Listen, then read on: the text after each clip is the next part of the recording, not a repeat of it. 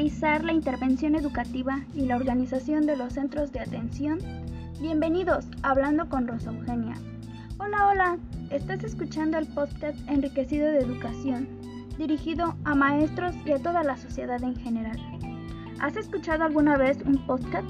Bueno, si es tu primera vez escuchándome, puedes seguirme, porque aquí encontrarás lo mejor sobre el desarrollo social en la primera infancia ya que mediante la evaluación de intervención y servicios educativos son los más adecuados y son considerados la relación de las necesidades del niño y el impacto que lo ocasiona. Es decir, que de esta manera se intrigue un modelo de desarrollo y educación y atención infantil. Ahora es tiempo de relajarte y disfruta de un nuevo episodio. El 18 de junio del 2022, a una semana de cerrar otra evaluación del semestre, el cual me presentó muchas emociones. Pues bien, ahora les hablaré del tema de intervención y servicios de la primera infancia en el ámbito del desarrollo social. Soy Rosa Eugenia Rodríguez González y mi representante la maestra Talía Luna Jiménez del campus IEDEP de San José Acateno Puebla. Bueno, comencemos hablando sobre el perfil del educador en la primera infancia. Este se ha de enfocar en la articulación de acciones entre los diversos escenarios y actores sociales familiares, el cual conlleva un propósito que es la atención cabal de los niños y las niñas de edades hasta los 4 años, con miras a alcanzar su propio desarrollo integral, con aspectos como formular el perfil desde su estructura de competencia, ya que deben poseer un perfil en que las competencias interpersonales que son ser y convivir.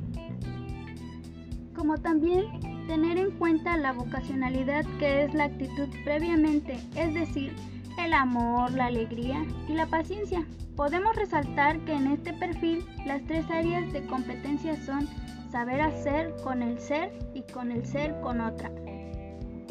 Por otra parte, tenemos el papel de la educación inicial en el desarrollo social, ya que son experiencias ricas y positivas durante la infancia, ya que es de mayor importancia lo psicoafectivo y cognitivo, lo cual nos brinda oportunidades de convivencia en el aprendizaje, así como la formación, es decir, volvernos responsables de acuerdo a estas necesidades propias del niño.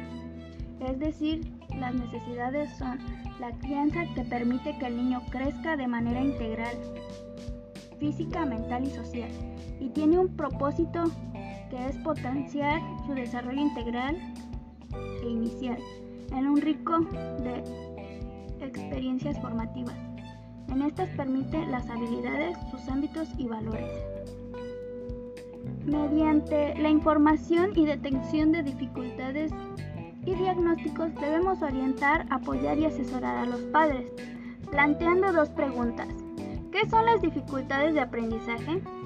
Pues bien, son el desorden del retraso causado en uno o más de los procesos del habla, el lenguaje, lectura, escritura, aritmética u otras áreas escolares.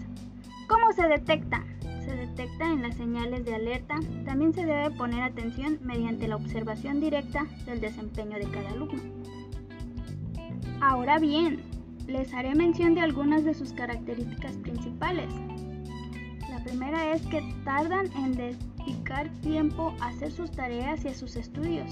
No tienen un resultado especial. La segunda es que les cuesta comprender. La tercera, tardan mucho en elaborar sus tareas. La cuarta, son muy inquietos y no paran de moverse. La quinta es que no siguen instrucciones. Y por último, tienen dificultades para razonar.